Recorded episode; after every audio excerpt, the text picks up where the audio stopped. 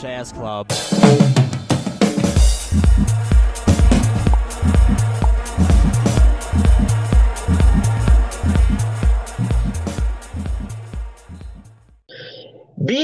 Bienvenidos a su podcast Golazo, señoras y señores, ¿cómo están? Eh, espero que estén teniendo un bonito sábado eh, aquí en Guadalajara, un sabadito que se espera, pues sí, caluroso. Ha sido una semana completamente caliente en la ciudad de Guadalajara, Jalisco. Eh, no sé cómo en otras ciudades esté, pero aquí nos andamos asando. Un gusto tener nuevamente en esta mesa de análisis desde la Ciudad de México al señor Jorge Camaño. ¿Cómo se encuentra, señor Jorge? ¿Qué tal, Carlos? ¿Qué tal, Rafa? Eh, pues lo comentamos fuera de micrófonos, pues también aquí con mucho calor y eso que estoy a 10 grados menos que ustedes. señor Rafa, ¿cómo se encuentra? Un gusto saludarlo. Por cierto, también usted, señor Jorge. Gusto saludarlo a los dos también. Yo pues me encuentro bastante bien, con muchísimo calor. Sin embargo, pues un poco agüitadón debido a las circunstancias que están pasando o, que pasaron el día de ayer en, en el Palacio, ¿no? Aquí en Jalisco. Así es, fue una semana, se puede decir, muy, uy, muy, muy candente, ¿no? En varios temas. Eh, de hecho, he visto que casi todo YouTube ha estado plagado de, de, temas que han estado surgiendo. Tenemos lo del COVID, las manifestaciones en Estados Unidos, movimientos sociales en algunos países de Europa, este, y un sinfín de cosas más, incluyendo pues las manifestaciones que se, se llevaron ayer el día este jueves fue este, en, la ciudad de Guadalajara, donde pues hubo mucha controversia. Hay temas políticos los cuales pues creo que no son adecuados tocar en este podcast, porque pues este podcast es de deportes, no hay que hablar de política, señores, pero bueno, este, ¿qué opinan, señores? Realmente me gustaría saber su opinión. Este, ¿creen que este es el año del cambio? 2020 es un año que nos está pegando mucho, pero nos está haciendo cambiar, reflexionar. Eh, ¿Qué nos puede decir usted, señor Rafa? Yo, pues, espero que se haya muchas personas que empiezan a reflexionar sobre las cosas que suceden. Este, y gracias a esto, pues se puede hacer un, cambio cultural. De hecho, ya este, había visto que tu postura acerca de esto en Twitter, ¿no? Que ya habías compartido tu, visión de que este año va a ser el cambio, la revolución social. Yo también estoy de acuerdo con eso. Muchas personas al quedarse en sus hogares, además de estresarse, también les genera e, el estar pensando en todo momento sobre los problemas que vivimos y que, y que tenemos que ser fuertes y mantenernos unidos para salir adelante. Entonces, pues yo sí espero que sea para bueno esto, porque también puede que sea para que se caiga literalmente todo el sistema y nos cueste salir de ahí, pero, pero tengo la fe en que vamos a, vamos a arreglarnos y salir bien. Así es. El día, de, el día de ayer que estamos grabando este podcast, este jueves, asistí con mi psicólogo, como es de costumbre, este, y estábamos platicando acerca de eso, de hecho, o sea, porque yo le he compartido mi punto de vista sobre eh, pues sí, el, año del cambio, que es este? O sea, llegan nuevas tecnologías, llegan este, nuevas formas de ver, de pensar, y es este, increíble lo que se está logrando, se está erradicando eh, muchas cosas que nos estaban afectando en tema de salud. Vamos a tener una nueva normalidad, pero esta nueva normalidad, este, pues va a ser para bien, para todo el ser humano, porque no estábamos tomando las medidas de salubridad y con esto estamos evitando muchas enfermedades y también con estos movimientos contra el racismo, contra la desigualdad y contra todos los problemas que tenemos, este, está bien porque va a ser un cambio, es la, la inclusión, este es el año de la inclusión y va a ser una nueva etapa. Voy a escribir un libro que voy a empezar yo creo que el día de mañana, este, que ustedes están viendo este, este podcast, que habla de la fuga mundi, este, es algo que luego les voy a platicar porque es un tema completamente extenso. Habla de la fuga mundi y cómo se aplica actualmente la fuga mundi, cómo se va a evolucionar en esta ocasión. Señor Jorge, este, cómo se la ha pasado en estos días, este, quiero saber realmente, porque usted ha estado también al pendiente de lo que ha sucedido. Sí, claro. Eh, ¿Qué tal? Pues bueno, buenas tardes a, a todos en este sábado. Sí, por supuesto. Eh, hay que estar al pendiente, ¿no? No todo es deportes, no todo se rige por deportes, hay que estar muy al pendiente de lo que sucede. Eh, yo no me quiero, como lo dije en el primer podcast, enrollar mucho en temas de política. Eh, sin duda es un año de un movimiento social fuerte, de que hemos experimentado una pandemia, las nuevas generaciones que como tal no nos ha tocado vivirlas, hay algunos que nos ha tocado en carne propia, hay otros que que no, entonces sin duda es un año que va a ser de cambio para algo, ya sea para bien o para mal, todo sea que ojalá eh, sea para bien, tenga un resultado positivo. Eh, sí va, va, va, a generar cambios y decía bien Rafa que, que, estar en nuestras casas nos hace tener una retrospectiva diferente, cambiamos nuestras ideas, muchas costumbres, ¿no? Ideologías que veníamos manejando, también pierdes muchos hábitos, ¿no? O sea, yo me acuerdo cuando tenía mi vida de ir a la escuela, hacer tareas, dormir y luego los fines de semana alguna cobertura o algo así, y de repente lo pierdes muy fácil estos hábitos, entonces creo que sin duda es, un año que va a pasar para la historia, es un año que está marcando generaciones, es un año donde eh, detuvieron, ¿no? Graduaciones, salidas, en fin, demasiadas cosas que todo sea para bien absolutamente y, y que pegue en la conciencia de todos los que nos están escuchando y de todos nosotros para sí tener ese cambio cultural, ¿no? Dar ese salto que debimos haber hecho hace mucho y obviamente triste por la situación que vive nuestro país, que, que, que, que no es que sea esto nuevo, pero que pues hoy, hoy se está dando a la luz, ¿no? También que sale todos estos casos y también el mundo, ¿no? Con los Estados Unidos, con con lo de George Floyd. Entonces son muchas cosas que nos hacen pensar, a ver, espérate, qué es lo que estamos haciendo mal y qué hay que cambiar. Sin duda alguna, esta cuarentena, este encierro, eh, nos está uh, sirviendo mucho para reflexionar y para hacer esta retrospectiva que hace mucho no hacíamos. Así es, hay algo que también quería recalcar, eh, que va a haber gran parte de, pues sí, de nuestros seguidores que siguen el contenido habitual. Usted tuvo un cambio, eh, y creo que otro integrante de equipo rojiblanco más. Me alegra, realmente yo me encuentro feliz de, de ver a equipo rojiblanco eh, junto, juntos nuevamente, ya como un equipo unido, algo que no se veía desde 2018, señor Jorge. Qué gusto me, va, me da que tanto usted y Sebas pusieron de su parte para que pues vuelvan a estar este, unidos, porque en estos tiempos sí, es, son tiempos donde sí, la gente reflexionó y este, y este no es caso de muchas personas, también usted está involucrado, el señor Sebas, y creo que muchas personas, al igual, incluyéndome, ha perdonado a, a bastantes eh, personas que a lo mejor nos crearon un mal, con los quienes tuvimos un conflicto anterior y, y, es muy bueno, señor Jorge, realmente lo felicito en lo personal a usted y al señor Sebastián por este paso que dieron en su vida de hablar bien las cosas, reflexionar y hacer que una amistad que yo, yo se lo digo, o sea, yo sé que ustedes dos se conocen desde hace más que yo lo conozco a usted, señor Jorge, y pues sé que ustedes tienen una amistad muy dura.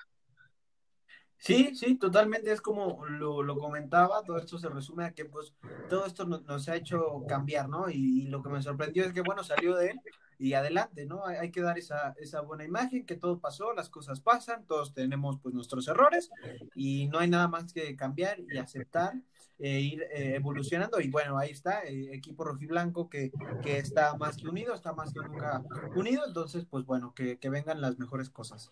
Así es. Y bueno, pues ya vamos a iniciar con los temas de conversación de este podcast. Se vienen, como esta semana les platicamos, estuvo, estuvo más enfocado en otro tipo de temas. Deportivamente, pues lastimosamente ya Monarcas Morelia oficializó su mudanza a la ciudad de Mazatlán, Sinaloa. Y también durante la semana, tema que ahorita vamos a, a, hablar es de unas declaraciones que dio el exdirector técnico de la selección mexicana, Juan Carlos Osorio. Señor Rafa, ¿qué nos tiene que decir acerca de las declaraciones de Juan Carlos Osorio, hablando que los jugadores a los cuales él dirigió no tuvieron el carácter, se quedaron este, pues callados al momento de decirles si estaban listos para enfrentar un reto, un gran partido contra Brasil? Eh, ¿Qué nos tiene que decir acerca de, de las declaraciones del colombiano?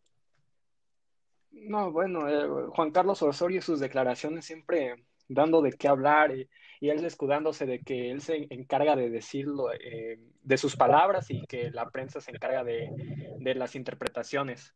Yo creo que esto, que, que, lo diga ahora es fuera de lugar, ya pasó el tiempo y sin embargo sigues ahí diciendo las cosas, eh, ahora utilizando o escudando, escudándote, porque yo así lo veo como si se estuviera escudando, de que el jugador mexicano no estaba preparado para enfrentar a una selección brasileña a la cual muchas veces nos hemos enfrentado y hemos podido sacar el resultado, competir a buen nivel. Él menciona también esa parte de que si tuviéramos una cantidad más extensa de jugadores con la calidad de, todos de los brasileños, que podríamos haber ganado. Entonces, en fin, yo creo que sus declaraciones son fuera de lugar, fuera de tiempo y nada que ver porque Brasil no es un rival que se nos conflictúe demasiado.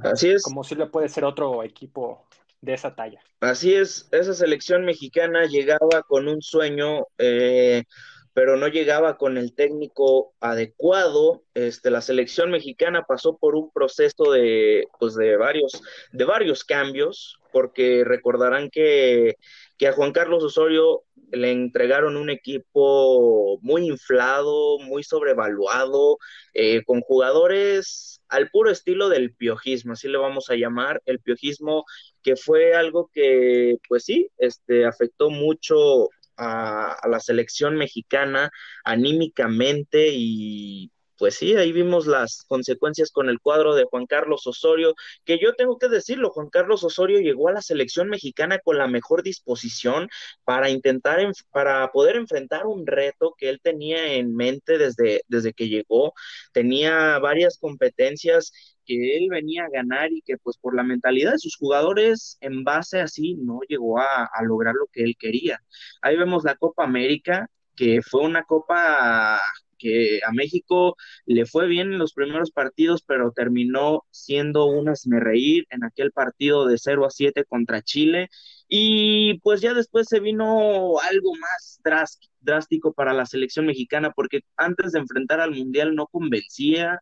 Durante el Mundial solamente nos vendieron el humo contra Alemania, contra Corea del Sur, y pues ahí están las consecuencias. Eh, Juan Carlos Osorio salió mal parado, eh, muchos jugadores salieron intocables de la selección mexicana y pues ahora traen un técnico que pues sí, anda dando el ancho y más, más adelante vamos a hablar sobre él. Señor Jorge, ¿qué nos puede decir acerca del proceso de Juan Carlos Osorio y el cambio de Miguel Herrera a, a Juan Carlos?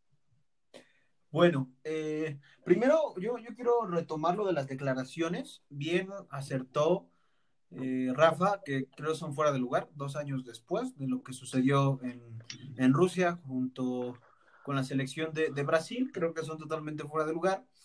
Eh, pero bueno, sí hubo, sí hubo un cambio totalmente en un estilo de juego, a algo que Miguel Herrera había planteado ya con este proceso, y luego yo llega Juan Carlos Osorio a, pues, a, hacer, ¿no? Y, deshacer lo, que le gusta, ¿no? O sea, imponer su, su nuevo fútbol, para mí, eh, el colombiano nunca, nunca le plantó una cara de fútbol a, México, a pesar de que eh, le ganó Alemania, a pesar de que tuvo victorias, a pesar de que tuvo derrotas dolorosísimas.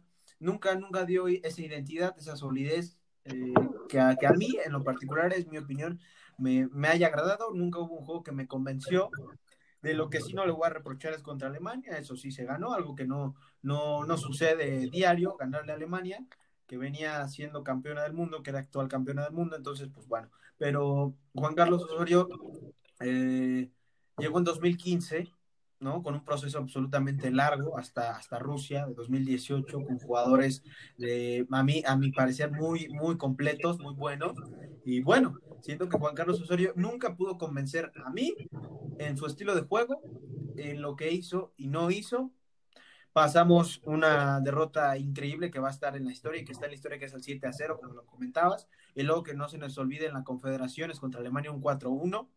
Entonces, pues también, así como tiene algunas victorias para, eh, para hablar, también tiene otras derrotas. Entonces, es un, es un técnico que a mí no me gustó, nunca, nunca me pudo convencer. Y bueno, un proceso que tenía, como tú dices, esto del piojismo, se le puede decir así, eh, tenía cara, tenía estilo, y pues bueno, llega otro y obviamente pues se rompe ese proceso. Entonces Juan Carlos Osorio llega con estas declaraciones de Brasil, esto y el otro, yo lo tomo de quien, de quien viene, este director técnico, que poco, poco, y lo que hizo se le reconoce y lo que no, pues nada, ¿no? Es un técnico que venía también con muchos reflectores, ¿eh? que venía a cambiar el, el, el, concepto del fútbol acá, de cómo dirigir y toda la cosa y toda la onda. Tengo algunos compañeros con los que me rozo de que dicen que sin duda alguna fue un parteaguas, no sé en qué aspecto, ojalá sea malo, porque yo no le vi nada, yo le vi bastantes carencias y eh, iba, iba, a comentar eh, algo más que, que, se me está olvidando. Entonces, muchos lo, muchos lo alaban, otros lo, lo criticamos, lo juzgamos, pero bueno, eh, los resultados ahí están. Llegó con mucho cartel y al final de cuentas, como varios y como otros directores que han estado en la selección mexicana, no dio el paso, no dio el brinco. Ya sabemos a lo que nos estamos refiriendo, que sí le ganamos a Alemania, tal, tal, pero lo, que todos pedíamos no se logró. Entonces, volvimos a chocar con la misma pared con o sin Juan Carlos Osorio. Así es, este, se puede decir. No, pero oye, la, las formas en que perdió Juan Carlos Osorio, ah, que bueno. para el aficionado es, es decepcionante, ¿no? Porque de por sí que ya sabes que sus rotaciones lo ves jugar mal y todavía pierde, entonces es, es aún más la decepción, porque ni siquiera estás esperando nada y que, te, que encima lo veas en la, en lo, el partido. Lo, lo comentábamos en, en, el podcast anterior, ¿no? Eh, eh, las chivas de Cardoso no se morían de nada y las de Almeida, con todas las bajas o altas que tenían, jugaban y querían ganar, no se morían de algo. Y esta selección, pues bueno. Así es. Eh, la, la, selección de Juan Carlos Osorio lo que tenía era de que tenía jugadores muy inflados. También el tema de los promotores tuvo que ver ahí mucho con el tema de llevar a Rafa Márquez al Mundial, con eso de el capricho de quitar a Rodolfo Pizarro y llevarte a Giovanni Dos Santos cuando no estaba en buen nivel. Ahí tuvo que ver mucho. Eh, Juan Carlos Osorio no tenía el carácter necesario para poder afrontar un compromiso de este tipo como lo que es un mundial de fútbol. Los partidos de Juan Carlos Osorio, eh, vamos a decir sus estadísticas, jugó 50 partidos, ganó 31, empató 9 y perdió 10 partidos. De esos 31 partidos que ganó, eh, los marcadores este, fueron mínimos, no hubo buen, buenas estadísticas de goleo con él y pues más que nada a veces casi se le estaban yendo los partidos porque recordarán que a Juan Carlos Osorio no le gustaba jugar con laterales, prefería usar volantes en lugar de laterales cuando la selección mexicana en esos tiempos y actualmente no tiene jugadores para poder jugar con ese estilo de juego. Señor Rafa, no, haciendo, mira, e, eso que dices de los promotores es muy importante porque no, no sé si ustedes estén de acuerdo, pero yo, yo sí pienso que la federación, cada que elige un técnico, buscan a esa persona que puedan manipular. Que a esa persona que, que, tú digas, no, tráeme a este jugador y tráeme a este otro jugador porque estos son los que me van a dar mucho dinero, porque, por ejemplo, pasó la, la vez pasada, ¿no? Que México fue a jugar contra Bermudas, me parece, y que Chicharito no estaba y la gente pensó que iba a ir Chicharito y que no sé qué. Entonces, yo creo que esto de los promotores realmente afecta a la selección, eh, afecta al director técnico, pero que el técnico sea tan volátil para que sea controlado, eso Exacto. para mí es una vergüenza hacia el aficionado. Sí, la verdad, porque en el Mundial de Rusia lo, este, lo platicaba, o sea, hubo jugadores que no debieron ir. Eh, lo de Rafa Márquez yo creo que sí va a causar un buen tema de conversación, pero Rafa Márquez ya no estaba a un nivel mundialista, ya no tenía la, el físico, la velocidad que tenía en mundiales pasados. Eh, y lo de Giovanni Dos Santos fue como de, ¿para qué no? O sea, ahí te das cuenta eh, los errores y el poco carácter que tenía este director técnico. Lo que ocupa la selección mexicana es un técnico como el que, el, como el que actualmente tenemos y como el que tuvimos en, bueno, en forma de carácter, como el que tuvimos en, en Sudáfrica 2010. El señor Vasco Aguirre, que pues es una persona que ya lo han catalogado de tener un genio, pero del demonio, ¿no? Entonces, si buscas un técnico que no se deje influenciar por los promotores, que no acepte, pues como les dicen, una mentada mordida para llevarte a este, pues la verdad Mm, ahí, tiene, ahí tienes que, ver ese cambio. También estaba viendo, ahorita estoy leyendo que también Edson Álvarez también fue uno de los que llevó Juan Carlos Osorio eh, y fue y tuvo palanca, pero esta vez de un, no un promotor, sino de una televisora. Señor Jorge, eh, Edson Álvarez, Rafa Márquez y Giovanni Dos Santos eran aptos para haber participado en ese mundial. Eh, voy por el que más me dolió, que fue el de Giovanni por Pizarro es algo increíble, o sea, ¿en qué ojos, en qué momento escoges a Giovanni Dos Santos por Rodolfo Pizarro en ese momento? Eh, y voy a salir un poquito del tema. Y ahora, si Pizarro tiene que eh, dar mucho, dar mucho, esforzarse mucho en la MLS para poder ser llamado a Qatar 2022. Va a llegar con dos añitos más encima, con cuatro añitos más encima, entonces ya no va a ser el mismo Pizarro. La, calidad no se pierde, pero al final de cuentas los años pesan y lo, y lo hemos visto en muchos jugadores. Eh, lo de Edson Álvarez no, a mi parecer no, y no tengo nada contra él y nada. A mí voy a decirles, a pesar de, del equipo que, que, salió y todo, se me hace un jugador bueno, plurifuncional, pero no era el momento y es lógico que tuvo una fuerte impulsación de eh, Televisa para que fuera convocado. Un mundial muy tempranero para Edson Álvarez, que, estoy seguro pues va a estar en, en, los próximos, pero pues bueno, no era el momento también. Lo de Rafa Márquez, para mí era hasta Brasil, hasta Brasil, hasta Brasil y se acabó. A lo mejor lo llevas, así como lo pintaron en este, ¿no? Lo llevas por, por, lo moral, ¿no? Por lo anímico del grupo, pero pues es un espacio, es un espacio que lo podría ocupar alguien que te puede ayudar mucho, que tiene más juventud y que puede estar más fresco. ¿A usted? Eh, ¿A usted? Sin duda alguna, Sigue, sigue, sigue. Sin duda alguna hay, hay, hay promotores, hay, hay padrinos detrás de todo esto, hay televisoras, por supuesto, que meten presión.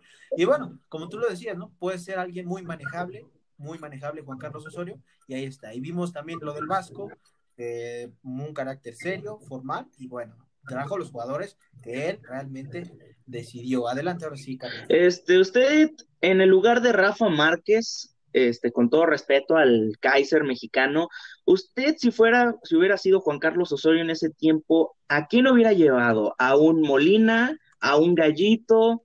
¿O a un Montes? No sé, ¿usted quién le hubiera gustado llevar en esa posición? Porque competencia en México había, ¿eh? Y para mucho. Mira, sabiendo que tus partidos iniciales por ejemplo, iba a ser contra Alemania, que los alemanes, si tú, si tú eres alemán y naces con una estatura de un 85, allá es considerado chico, y acá nosotros nos vemos de un 85 enormes, pues bueno, llevo al cachorro Montes sin duda alguna, porque el tipo mide más de 1,90, va bien de cabeza, tiene garra, tiene empuje, pero también el gallito acaba de ser campeón con el Guadalajara en el año pasado. Venía con el, con el envión anímico y, el envión futbolístico hacia arriba, venía en una curva ascendente y sabemos que el gallito es, es se, faja, se faja los pantalones, entonces sin duda alguna, pues alguno de esos dos, para que esté en medio campo, en la defensa, eh, ellos, ellos, sin duda alguna.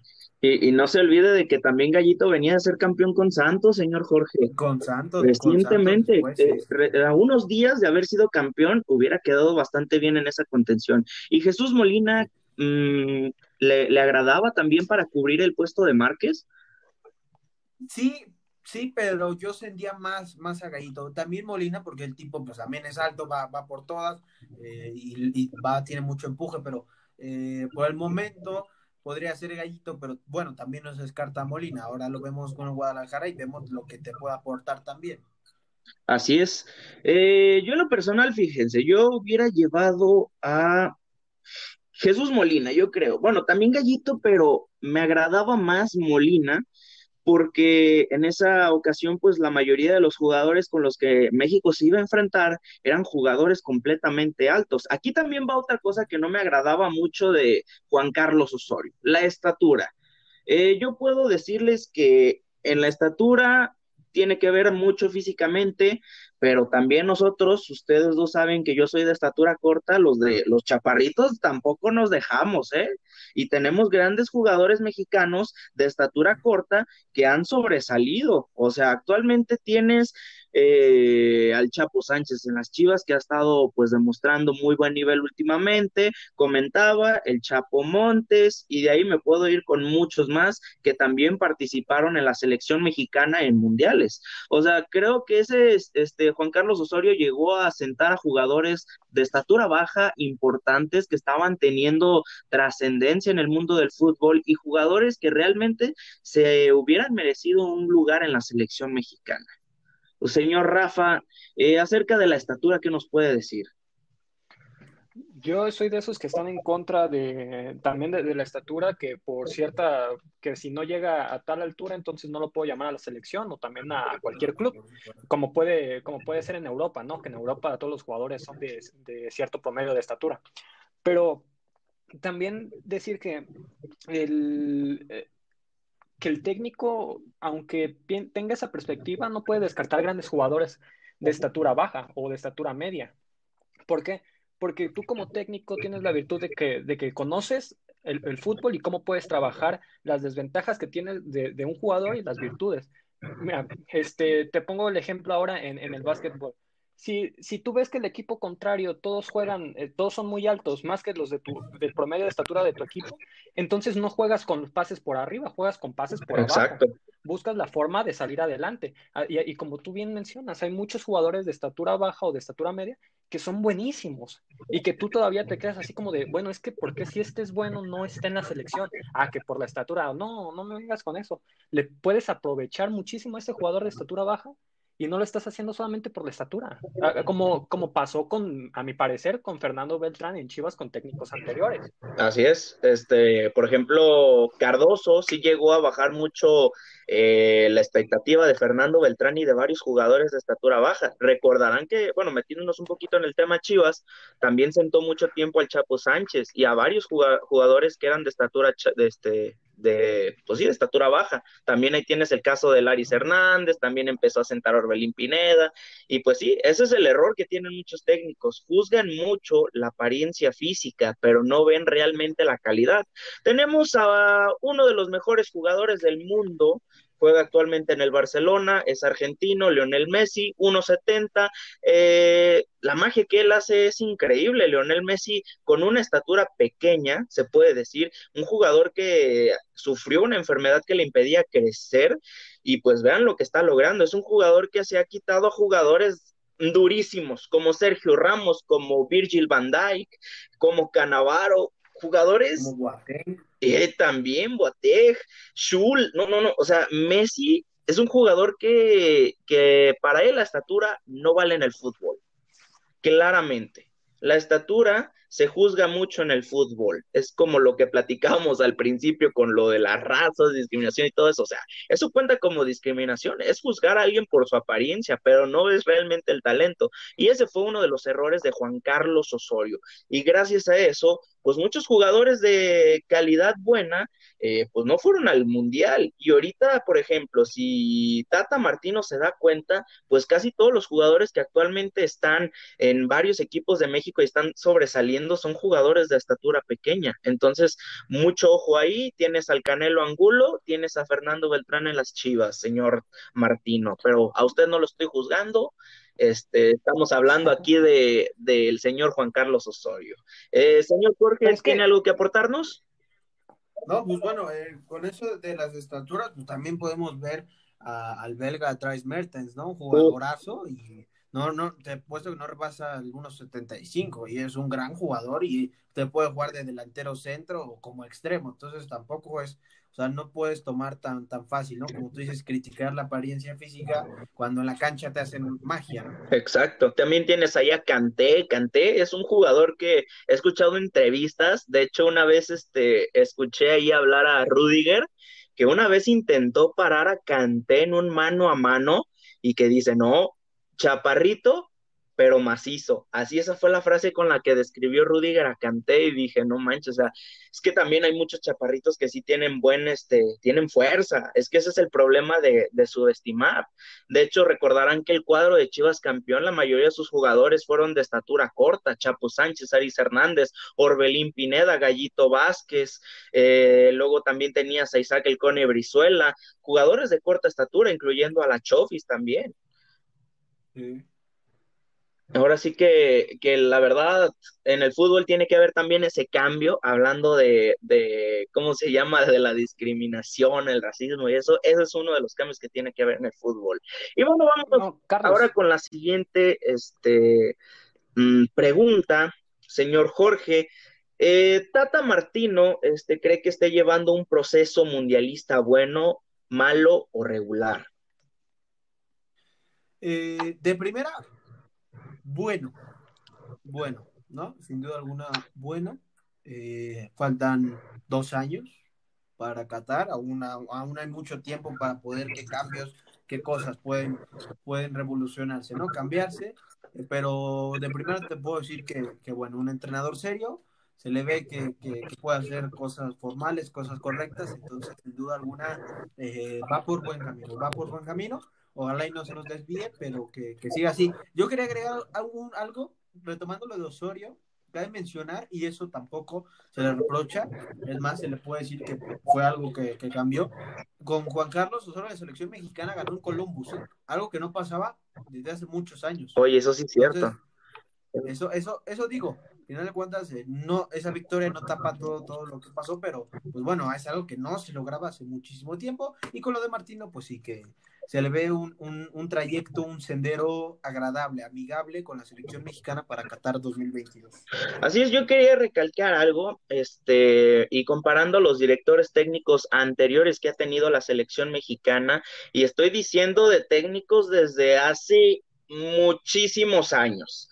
Tata Martino y la verdad no sé si ustedes concuerden conmigo, pero Tata Martino es el primer director técnico de élite que tiene la selección mexicana. ¿Por qué? Porque dirigió una selección importante, que es la Argentina, dirigió equipos importantes en Europa, dirigió a los mejores jugadores también del mundo y pues llega a la selección mexicana pero ahora con un aspecto muy diferente a lo que hemos visto que con Aguirre, que con el Piojo, que con La Puente, que con Svingora Erickson, que con el Chepo de la Torre y recientemente con Juan Carlos Osorio y con eh, Ricardo el Tuca Ferretti. Señor Rafa. Pero mira, mira, mira, desde hace rato quería mencionar esto sobre el Tata que en Argentina los medios señalan que el Tata puede hacer un gran cambio en, la selección mexicana y yo también estoy de acuerdo, pero también cómo llega el Tata, ¿no? Llega, se sienta y es que me parece increíble que los amistosos no sean contra equipos de categoría. Es que ahora me están quitando el descenso y el, eh, eh, y el ascenso y entonces me están bajando de nivel el jugador. Entonces, los argentinos señalan que el Tata llega no solamente a hacer su, su chama de director técnico, sino que parece o que, está llegando a arreglar el fútbol mexicano. Porque, porque el Tata tiene razón, no puede, no puede hacer que México suba al siguiente escalón para llegar al famoso quinto partido si no tiene los recursos. Entonces, ¿qué está haciendo él que me parece muy bueno? Que empiece a escarbar, que empiece a platicar con la federación, qué es lo que se tiene que hacer, ponerlo del lado de, del verdadero fútbol de lo que es, para que se puedan sacar los recursos necesarios y México por fin pueda, pueda escalar al siguiente, al siguiente nivel. Porque él es muy autocrítico y nadie se lo reprocha. Incluso hay medios que le quieren decir así, es que cómo se va a expresar así, que no sé qué. No, él está diciendo la verdad, está siendo autocrítico y además está trabajando para hacerlo mejor, para que no estemos estancados en ese, en, ese, en esos octavos de final. Así es, es un punto muy importante. Tata Martino tiene dos años, eh, se le habían dado casi los cuatro años y ahora con esta contingencia, esta pandemia que estamos pasando, pues se le ha restado un año de proceso, pero esperemos que Tata Martino esté llevando, este, esté haciendo un buen plan para que la selección mexicana llegue con mucha competencia. Me ha agradado mucho y es algo que yo lo platicaba con un suscriptor del canal de aficionados, que es de Argentina, que por cierto le mando saludos al buen Luis. Este, y me platicaba que eso ya había pasado hace mucho tiempo con la selección de Argentina, que empezaban a poner a los jóvenes en la selección mayor para que empezaran a agarrar motivación, empezaran a agarrar experiencia y supieran afrontar partidos de nivel de élite. Entonces, aquí vemos a Tata Martino usando una estrategia de Argentina y lo hemos visto porque en los últimos años han estado saliendo jugadores mexicanos bastante buenos, casi todos ahorita hasta el momento se encuentran en el fútbol mexicano jugando, muchos están consagrando eh, y pues vamos a ver cuál, cómo, cómo llega realmente. A mí me interesa mucho qué jugadores van a llegar a Rusia, dos, digo a Rusia, a Qatar 2022 y este y, y sí va a estar muy interesante la competencia. Lo que aquí cabe mencionar es de que los jugadores que estuvieron con Miguel Herrera y con Juan Carlos Osorio en los mundiales pasados están temblando de miedo porque ya no son contemplados, porque no han demostrado absolutamente nada y ellos todavía siguen en la nube de que son lo más grande. Y ahí tienes a un Javier Chicharito Hernández que no te ha demostrado nada, no te ha demostrado un nivel futbolístico pues bueno desde que salió del Real Madrid, bueno, más bien desde el Bayern Leverkusen, desde ahí ya no muestra ese nivel bueno. Y también tienes ahí un Carlos Vela sin ganas de jugar, tienes a un Tecatito Corona que ahí le anda batallando, tienes ahí pues este a un Carlos Salcedo que en lugar de ir para arriba va para abajo, Héctor Moreno, que pues realmente tampoco ha aportado mucho al fútbol. Y hay una infinidad de jugadores más que se encuentran en Europa y que no han demostrado nada. Entre los jugadores que actualmente están en México y están a nada de salir al extranjero, pues tienen un gran reto y es aumentar su nivel, tener la fortaleza, tener la mentalidad de poder ser jugadores de élite que este, Gerardo Martino requiere para el Mundial de Qatar 2022. Señor Jorge. No, sí, claro, bien, bien lo comentaba a Rafa, que, llega también a, limpiar todo lo que se pueda limpiar, ¿no? Como dijo, lo del ascenso, lo del descenso, eh, todo este tipo de cosas, de, de estar enfrentando en amistosos a, equipos de, cierto nivel, de cierto rango, cierta envergadura. Entonces, pues eso te ayuda, ¿no? Debes tener tus herramientas listas para poder presentar un proyecto bien, agradable, ¿no? Interesante y con base a lo de que dices de los jugadores, pues también creo que llega la edad, ¿no? Llega el momento donde Chicharo ya está arriba de los 30 años, eh, hay jugadores que ya también están cumpliendo pues ya una edad que no es la, la mejor para ir a un mundial, ¿no? Sabemos que, que este que, la edad pesa. Entonces, pues aparte de que va a, quitar esto de que pues se le puede llamar jerarquía, pues también la edad, ¿no? También la edad es, es lo que le ayuda a poner a, nuevas gentes que, que, están demostrando lo que, lo que se puede hacer. Lo vemos con Charlie Rodríguez, que, eh, que jugó con algunos amistosos con la selección de, de, Martino y lo hizo bien, demostró. Y el, el tipo eh, es joven, ¿no? Entonces son, son, muchos factores, también la edad, y qué bueno, que, que venga a buscar y que venga a, refrescar, como en algún momento lo pasó Francia y como lo puede estar pasando Alemania, ese cambio generacional para bien, ¿no? O sea, que todo esto sea para bien, que llegue y que tenga un proceso limpio y así poder presentar una, una, una, cara agradable, un fútbol distinto. Y como dicen, si en Argentina lo, lo, lo, aseguran y dicen que puede cambiar, pues bueno, creo que sí va por buen camino, ya fue campeón de la Copa Oro aquí con, con México, allá en Estados Unidos, entonces, pues bueno, empieza a tener buenos síntomas Tata Martino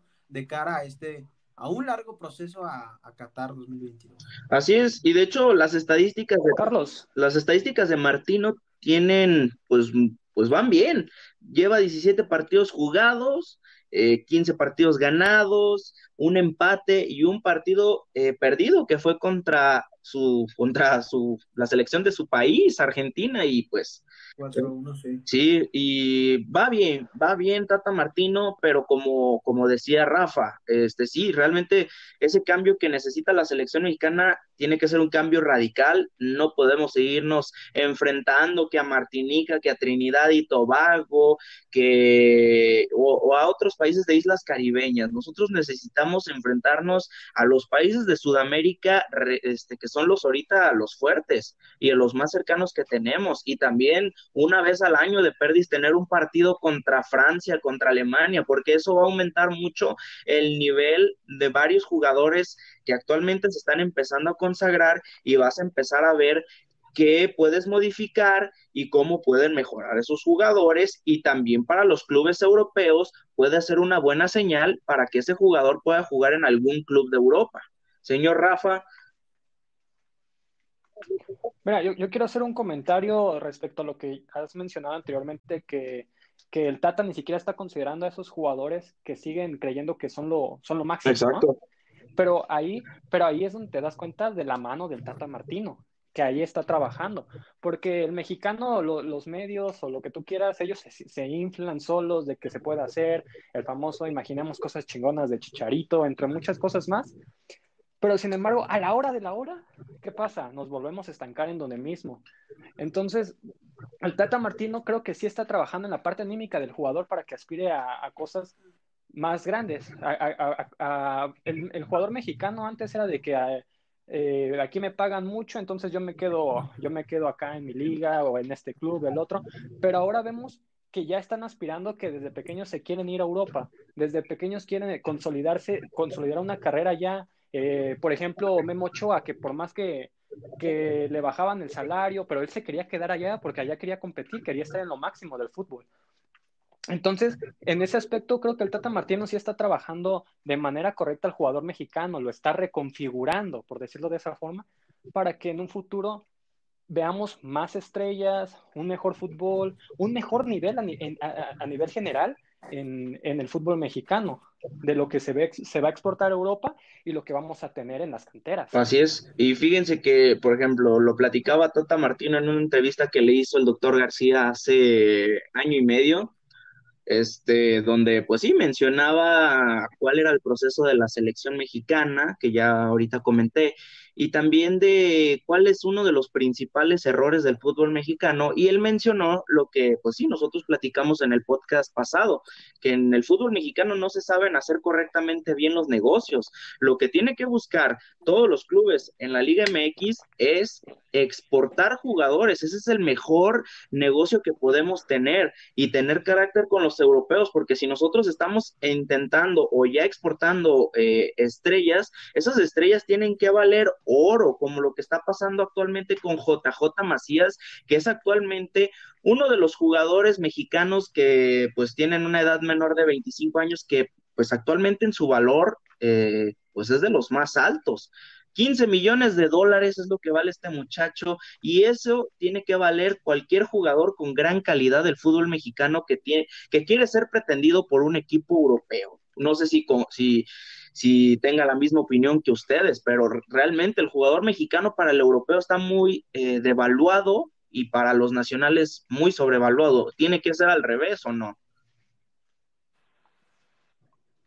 Señor. Eh, sí, sí, sí, en definitiva. Yo también estoy, estoy de acuerdo, pero también mira las, las cosas que pone los clubes cuando quieren exportar a Europa de que, de que el, Europa pues no conoce mucho el fútbol mexicano, entonces dan un precio y entonces te dicen de que no, es que está muy barato, no me estás dando el dinero que yo, que yo quiero, que te estoy pidiendo. Entonces se ponen un, un montón de peros. Sí está bien lo del precio, porque hay calidad, pero también hay que buscar la manera de balancearlo para que los reflectores nos empiecen a ver. Y, y, esos reflectores son los, los mundiales. Pero si vamos a los mundiales con procesos como, como los de Osorio, pues entonces de dónde nos van a ver, dónde van a querer comprar buenos jugadores de aquí, porque los tenemos. El problema es que Exacto. Señor Jorge, ¿qué opina? Bueno, eh, sin duda alguna, este tema es bastante, bastante complejo, ¿no? O sea, tiene muchos peros y, contras encima. Eh, esto ya viene, pues bueno, ya podríamos hablar de, las fuerzas básicas, ¿no? De, de, los procesos que vive el jugador mexicano, realmente hasta qué máximo puede dar yo lo vi y, de hecho también tú lo viste en la, entrevista que hicieron eh, Luis García y, José Ramón y Faitelson y Martinoli, donde Luis García decía que, pues bueno, que Raúl Jiménez debía quedarse en el en los Wolves y, ahí quedarse y ahí consolidarse que porque salió este rumor de que, que el, Manchester United la Juventus y el Real. Entonces pues también hay que hay que poner una pauta no también podemos claro que que podemos decir y podemos, eh, eh, ¿cómo decirlo?, especular, ¿no? Que hasta dónde puede llegar un, jugador mexicano y siempre se le, va a apoyar, pero también qué procesos debe hacer el jugador y qué debe pasar. Sabemos que hay muchas, que el pacto de caballeros, que según ya no está, pero sigue, eh, que toda la presión que tienes de una televisora, de alguna marca, que tu agente te maneja mal.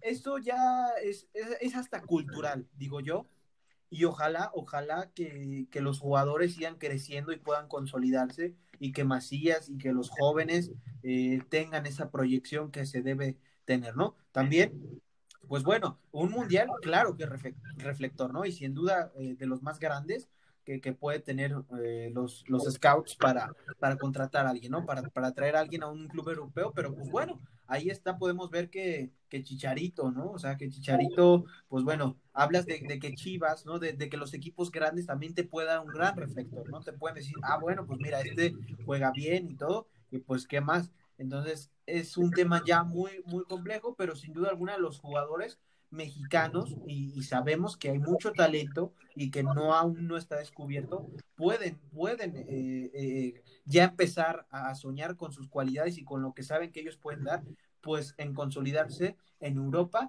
obviamente principalmente en tu país y después ya pensar en un futuro más agradable, ¿no? En el fútbol europeo. Así es. Hay muchos factores que faltan por corregir en el fútbol mexicano. Hay muchas cosas que todavía nos faltan. Esperemos que, que a Tata Martino sí le den ese proceso que pedía Hugo Sánchez de ¿cuántos mundiales eran? ¿Tres mundiales?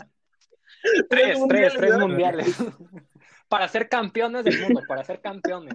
Ese don Hugo Sánchez, la, verdad esperemos que a Tata Martino sí se lo den, porque Tata Martino sí ha tenido las pelotas para poder llevar una selección mexicana por un buen camino, una persona que es muy difícil de manipular, es una persona con un buen carácter, eh, su filosofía es muy buena, eh, me gustaría que, o sea, me gusta mucho usted cómo analiza la filosofía de, de las cosas, señor Rafa, así que me gustaría saber, o sea, ¿cuál es la filosofía que está trabajando mucho eh, Tata Martino dentro de la selección mexicana? Eh, ¿Es una filosofía muy unida o cómo?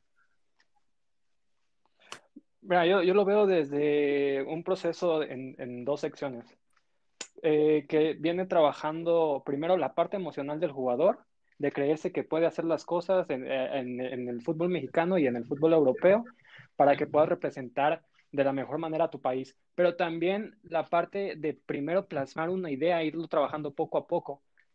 Y, en, base, y en base a lo que, a lo que los jugadores hagan en la cancha, ir reconfigurando el, el juego, lo que van a hacer los jugadores, porque muchos técnicos llegan y quieren implantar la idea, pero no tienes los jugadores que te pueden dar e, e, ese juego que llegan a, a plasmar, que quiere plasmar. Entonces, el Tata Martino sí busca ciertas características en jugadores y no solamente en la parte técnica o de calidad, también busca un jugador mexicano que tenga una capacidad de, ánimo o una personalidad, mejor dicho, para que lo pueda trabajar junto a él. Entonces el Tata no solo, no solo tienes un, grandísimo líder de fútbol o, un conocedor, también tienes un, este, un, un profesor que te da ánimos, que te apoya. Y, eso es lo mismo que hace Matías Almeida, el juego y aparte la, parte anímica. Si tienes esas dos cosas, puedes llegar a lograr grandes cosas, a, lograr grandes, grandes logros. Así. Y el mexicano no es, no, no, hay ocasiones que se pierde, que se deprime demasiado, cae demasiado bajo. Y el Tata Martino está trabajando para que no se caiga el jugador, para que tenga una línea, em, un estándar, para, para que sepa caer, pero también se sepa recomponer. Así es, es un, es una, es un gran punto de vista, señor Rafa, qué, qué gran análisis, tengo que reconocerlo, no sé qué opina el señor Jorge de, de, pues sí, de su análisis, muy bueno, ¿eh? La verdad.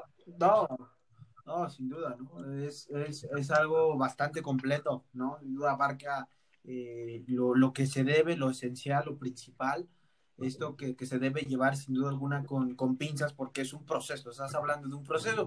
Lo de Hugo Sánchez, bueno, tres mundiales creo que es, es mucho, basta y sobra, pero bueno, yo quería poner un ejemplo. Eh, vamos a ver, a, pongan un ejemplo la, eh, la Copa América de Chile 2015, el cual me acuerdo que empatamos en Chile, en el Nacional, en ese estadio, con gol de Matías Buoso, si no mal recuerdo. Eh, y ahora vayan a la Copa América de 2000. ¿Cuál fue el 7-0? 2016 en Estados Unidos, en Santa Clara, California. ¿Qué, qué, qué, cambió de ese Chile? ¿Qué cambió? O sea, realmente no cambiaron muchos jugadores. Eh, me, e-, el, fútbol era el mismo, entonces digo, lo de tres, tres mundiales, pues bueno, estás hablando de demasiados años, es algo exagerado, pero ojo, hay selecciones que llevan todo ese proceso, se lo avientan y tienen resultados, tampoco es algo que... Alemania con Mitch Lowe vean Alemania, o sea, sigue con la misma y con la misma idea y se muere con la misma idea y, las, y, la, y la calidad de los jugadores sigue intacta y hay cambios generacionales, ni, ni, siquiera para mal, para bien. Tú ves a un alemán y dices, híjole, este va a jugar bien. Vemos a Timo Werner, vemos a Goretzka, Kimmich. vemos, en fin, a, Joshua Kimmich, el, el, el, más fiel heredero a Philip Lahm, en fin. Entonces, también tampoco es como que muy alocado de, de, llevar un gran proceso, como ojalá lo lleve así Martino, para después, bueno, poder, como dijo en algún momento de este podcast Rafa, dar ese salto de, de los octavos de final, ¿no? Pero eh, eh, concuerdo que muy, muy completo eh, esa filosofía, ese toque que, que se le da por parte del señor Rafa aquí presente. Así es. Y bueno, pues este tiene razón el señor Jorge este, en, muchas cosas. Y hay una diferencia entre Hugo Sánchez y Joao Lowe. Ah, bueno, sí, hay muchísimo. Ah, a lo mejor Hugo Sánchez fue mejor futbolista, pero técnico. Ahí les recuerdo aquella ocasión de, del único haitiano en el área. No, hombre, no, hombre. Pero bueno, eso ya pasó a la historia. Eh, vámonos ya para finalizar con este tema de la selección mexicana. Eh, ¿Qué jugadores llegan a Qatar 2022 que participaron en Rusia, señor Rafa? Para mí, eh, el jugador de, Chivas, se me ha ido el nombre, este que siempre ha estado ahí. ¿Oribe Peralta o el más? Ah, no, no, no, por favor, que no, este. Antuna, pero Antuna no participó en Rusia. Ah, de Rusia, perdóname. No, mira, de, Rusia, no, no, no. Yo creo que, yo creo que de Rusia no, ya, ya no va a llegar eh, jugadores por la, tal vez por la edad, pero también porque yo creo que con e, en, ese mundial ya se ha cerrado un ciclo eh, y, el, Tata Martino ha llegado a, a empezar uno nuevo para que podamos eh, subir nuestro nivel. Entonces, para mí no creo que llegue ningún jugador de, Rusia. ¿Usted, señor Jorge?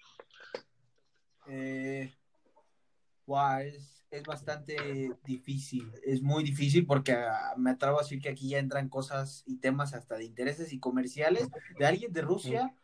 Uf, no sé, ah, mm, podría ser, yo siento, Raúl Jiménez, Raúl Jiménez podría entrar eh, en esa lista de Rusia. Y, es el primero que tengo, eh, que, se me viene porque olvido a, todos. Y como, como dijo Rafa, la, la mayoría, la mayoría puede ser que no esté, pero también si te pueden saber y te dicen, no, es que mira, lo que te va a vender eh, la playera de Vela, la playera de Chicharo en un mundial, lo que nos va a generar, en fin, eso es lo que justamente está tratando de erradicar eh, Tata Martino, ¿no? Esas cosas, esas imposiciones, y ojalá, ojalá tenga una nueva base, un nuevo fútbol, y creo yo, así contestando la pregunta, Carlos, que Raúl Jiménez podría estar en ese barco de primero. Sí, yo también concuerdo mucho con el señor Jorge, tienes que llevar también este ventas, ¿no?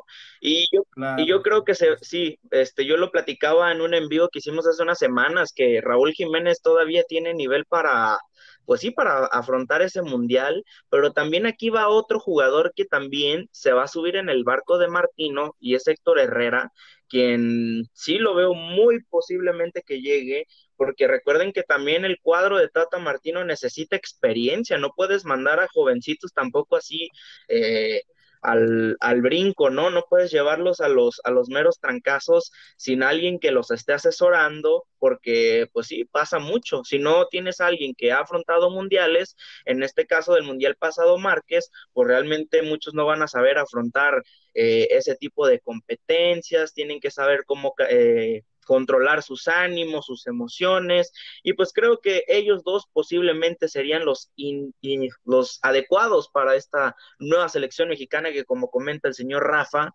eh, está iniciando un nuevo siglo con nueva gente y con, pues sí, una, una nueva visión muy diferente a lo que se tenía en la selección mexicana desde hace años.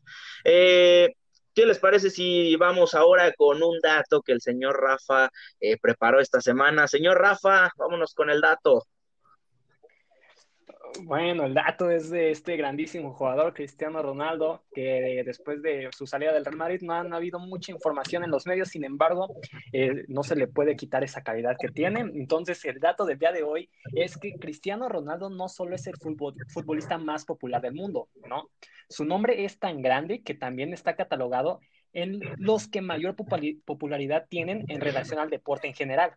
Además, es un usuario de Instagram como una abismal cantidad de seguidores, pasando los 222 mil, teniendo incluso más que celebridades como Kyle Jenner, Selena Gómez, Kim Kardashian, Ariana Grande, Jones, Tiger Wood o Taylor Swift. También ayer, 4 de junio del 2020, la revista Forbes anunció que el portugués es el primer futbolista billonario de la historia, superando a deportistas como Floyd Mayweather, Conor McGregor o el mismo Michael Jordan. Además, también tengo que mencionar que es tan popular en redes sociales que se ha revelado que el astro portugués genera más ingresos en Instagram que jugando al fútbol. Pues, de acuerdo con el portal Hooper, cada post realizado por el portugués es, se embolsa una cantidad cercana a los 874.361 euros. Lo de Cristiano. Increíble. Increíble. Es una, una de las cuentas que esperemos que en un tiempo la, la, cuenta de golazo en Instagram, que próximamente se va a abrir, al igual que la de Facebook, valga lo mismo, ¿no, señores? No, no, claro, y por publicación. No, no nos caería nada mal. Pero bueno, muy buen dato, muy buena información, señor Rafa. Este, próximamente también ahí el señor Jorge les va a tener algo preparado, algo muy similar, pero al puro estilo del periodista Jorge Camaño. Vámonos ahora con nuestro último tema ya para concluir este, este podcast. Es acerca de la, pues sí, la contingencia y de lo que se viene, pero esto va un poquito más relacionado al fútbol, a los inmuebles y todo eh, esto que pues puede pasar. Eh, como saben, esta semana concluyó eh, la jornada de sana distancia, una jornada que duró 77 días, inició el día 16 de marzo del 2020 y concluyó el día lunes primero de junio. Esto así lo hizo saber el subsecretario de Salud, Hugo López Gatel. Señores, eh, vámonos con nuestra primera pregunta. Esta va a ser breve. Eh, ¿Será prudente ir a un estadio cuando regrese el fútbol ya de manera completa, señor Rafa? Mira, yo no lo veo prudente simplemente por las circunstancias de las que estamos saliendo y eh, esta opinión yo creo que la comparten los, directivos. Entonces yo sí creo que no van a vender el 100% de los boletos, es decir, que, que cuando se puede regresar a los estadios van a poner un límite de, personas específico para que no tengamos problemas, porque aunque salgamos de la pandemia, eh, también es posible que que se pueden seguir saliendo casos. Y el chiste es que si ya se detuvo, entonces continuar de esa, de esa, forma hasta que todo se regularice. Para mí no sería prudente eh, ir al estadio cuando todo esto termine. Señor Jorge, ¿qué, no, qué opina acerca de esto? Eh, no, no, o sea, prudente, no. Para mí no es prudente hay que, hay que mantener la calma, ¿no? Sin duda alguna, hasta que ya estemos 200, 300% seguro, que ya podamos tener eh, aún la sana distancia, que seamos conscientes, sí, ah, no, no hay que ir. O sea, ahorita yo, que, ah, sí, que vamos a este partido, la verdad, no. Prefiero esperarme y poder ir ya normalmente como íbamos al estadio sin temor alguno o, ir y luego que, que, pasó esto, que ya resultó contagiado este, que otra vez se para todo. Entonces, hay que aguantarnos. Estamos ya estamos en el final de todo este largo camino, así que si aguantamos un poquito más, podríamos ya ir como íbamos antes, como todo. Eh, eh, volvía a empezar a ser normal. Así es, falta mucho para el proceso. Esta es la información que tengo hasta el momento. Se los quería comentar en un video de noticias que iba a hacer durante la semana, pero pues eh, creo que los temas de intereses, como les platicamos al principio, pues no estaban en el fútbol, estaban en otras cosas. Y bueno, eh, pues para ahorrarles otro video de noticias, pues eh, la Liga MX Apertura 2020 se jugará las primeras jornadas, las primeras cuatro jornadas a puerta cerrada, únicamente habrá acceso a prensa y una vez regresando a los inmuebles, solamente los abonados podrán ingresar a los inmuebles deportivos a presenciar un partido, esto con una butaca o dos, dependiendo el estadio de distancia. Así que no podemos estar todos completamente juntos. También, una vez ingresando al estadio, se te tendrá que tomar la temperatura. También deberás, pues sí, eh, agarrar gel antibacterial para desinfectar tus manos y no habrá vendedores dentro de los inmuebles deportivos, así que tú tienes que ir a formarte pues a los expendios de comida, esto claro, respetando la sana distancia. Señor Jorge, ¿qué opina acerca de esto? Es información, eh, pues sí, que viene directamente desde Secretaría de Salud y de la Femex Food. No, pues, sin duda son, son las medidas mínima, ¿no? O, lo que se pueda hacer, lo que está dentro del alcance para evitar cualquier problema, cualquier contagio, y está bien, obviamente ya que, o sea, que todo esto esté normal, aún así aplicar esas medidas para que tomemos conciencia de, la jerarquía que, que, tiene esta pandemia. Entonces, pues bueno, está, está perfecto, está, está muy bien estructurado, establecido, sin duda alguna. Y, y pues bueno, también tomar el, el, reflejo, el concepto de, lo que está manejando Alemania, que no festejos, que esto y que el otro, todos con su cubrebocas, director técnico, cuerpo de jugadores, preparadores, en fin, todo eso pues para, vaya, para la integridad de todos. ¿no? Así es. Señor Rafa, ¿qué opina acerca de las medidas de salubridad que está estableciendo Secretaría de Salud? No, yo también estoy de acuerdo con, Jorge. Las, las, medidas son las que se tienen que hacer. El problema va a ser que la, gente pueda entender. Porque Jorge dice que, incluso después de, la, de que ya se haya regularizado todo, también alargar esas mismas reglas.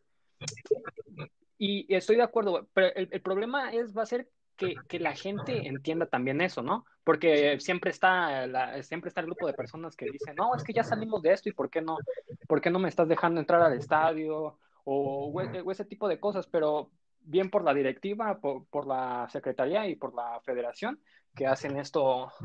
así, así es, este, todo esto va a ser aplicado en todos los inmuebles deportivos. Hay unos que, que pues sí se van a ver muy afectados como Tigres que tiene el 73% de los abonos vendidos y pues sí va a ser va a ser muy complicado para ellos porque como superan el porcentaje de abonos tienen que quitarle el lugar a muchas personas en el estadio Akron eh, ya estaba ahí leyendo ahí algunas cositas que me filtraron gente que trabaja ahí, que ya estuvieron regresando este, esta semana a trabajar, pues sí, solamente van a entrar aficionados civiles, nada de barras, ni visitante, ni local, y sí, lo que quieren hacer es de que se, pues sí, que esté muy junta la gente en los primeros partidos que se deje ingresar a personas. Las primeras cuatro jornadas del fútbol mexicano, pues a puerta cerrada, ni modo, hay que aguantar. Y pues también en la cuestión de los viajes, que pues como sabe Jorge, su servidor y este seguido se la pasa yendo a partidos de visita, no va a poder viajar durante mucho tiempo porque pues no se le va a poder vender un boleto para los inmuebles de visitantes. Señor Jorge, ¿qué opina? No, pues eh, e, es triste, pero pues bueno, prefiero aguantar, ¿no? Aguantar, digo, eh, claro que, me encantaría volver allá, pero pues bueno, es difícil, hay que aguantar, ahora toca eh, resignarse ante esta situación, nada más que, ser comprensivos, y bueno, ya, ya vendrá el tiempo donde pues todos podamos entrar al inmueble sin, sin ningún problema. Así es, solamente señores, eh, hay que tomarle paciencia y también ahorita de que ya no estemos en cuarentena no quiere decir que, pues sí, estemos en que, ya no, ya no existe el virus, el COVID-19 todavía existe, en México los números están aumentando día con día, se espera ya ahora sí que la punta de la curva llegue a partir del 20 de este mes, eh, la verdad no me voy a meter tanto en temas como en los videos de noticias que les he estado hablando mucho de Gatel y cómo está operando y eso, pero bueno, esa es la fecha que ahora sí dice que ya es la decisiva y es en la, en la que ya posiblemente los índices de contagio empiecen a bajar en el país.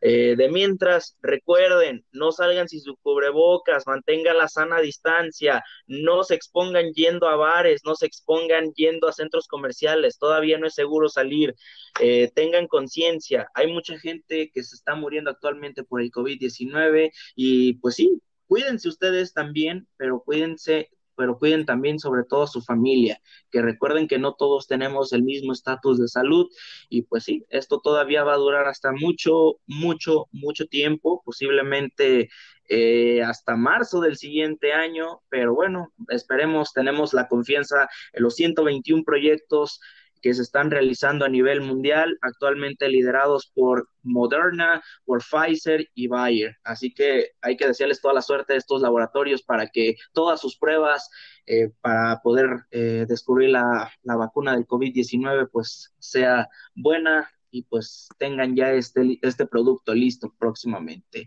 Bueno, señores, está aquí nuestra opinión acerca de la selección mexicana, acerca de que si es prudente. No vamos a alargar más el tiempo porque pues ya pasamos la hora. Entonces, pues, ¿qué les parece si ya en otro podcast, este, o, o próximamente les hablamos un poquito más a detalle sobre este tema que es del COVID-19 en los inmuebles deportivos? No sé, señores, ¿qué les parezca esto, señor Jorge o Rafa? Sí, perfecto, adelante. Sí, claro, perfectísimo. E, es un tema que, tenemos que estar discutiendo para que la gente siga, siga informada y qué es lo que se tiene que, hacer y lo que no se tiene que hacer. Así es.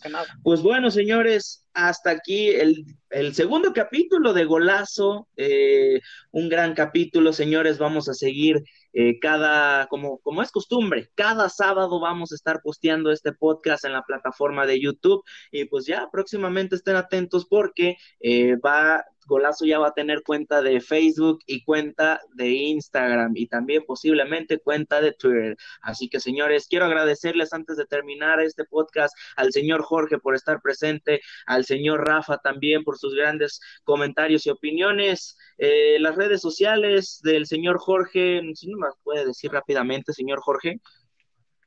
Sí, en Facebook como tal, Jorge de Chivas, en Instagram, guion bajo Jorge de Chivas, y en Twitter, arroba Jorge Camano 3. También usted tiene un podcast muy bueno, la gente lo puede escuchar.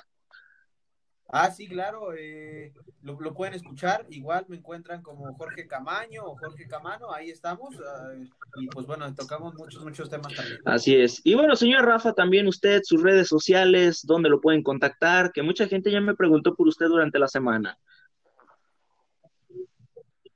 Ah, pues mira, mi Instagram es Rafa, Rafa-Iram y en Twitter me pueden encontrar como arroba Rafa en ambas me dedico a subir cosas de, música, eh, sí, de, de música más que nada, y está recomendando. Y Así es. Pues bueno, señores, también los invito eh, de mi parte a seguirme en todas mis redes sociales, eh, Franklin X Chavos en Instagram, eh, Franklin X Chavos en Facebook y en Twitter igual, pero solamente le agregan una arroba al principio, señores. también, pues ya cuando les esté ¿cómo se llama? Pues sí, cuando ya estemos abriendo las cuentas de Golazo, eh, pues estén atentos en mis redes sociales porque ahí vamos a estar dando datos acerca de ello. Durante la semana, por cierto, también eh, me van a hacer una entrevista, ya luego también les voy a, dar el dato donde la pueden ver, también ya se la realizaron el señor Jorge, y pues sí, estén atentos porque pues va a estar muy buena esa entrevista. Y bueno, señores, eh, un gusto, la verdad, Gracias por habernos escuchado. Un saludo a los que están comiendo, a los que están en el auto, a los que están haciendo alguna tarea. Un saludo a todos esos que nos están escuchando. De parte del señor Rafa Arevalo, del señor Jorge Camaño y de su servidor Carlos Solís, nos despedimos de este podcast. Un gusto haber estado con ustedes en otro capítulo más de Golazo. Hasta la próxima.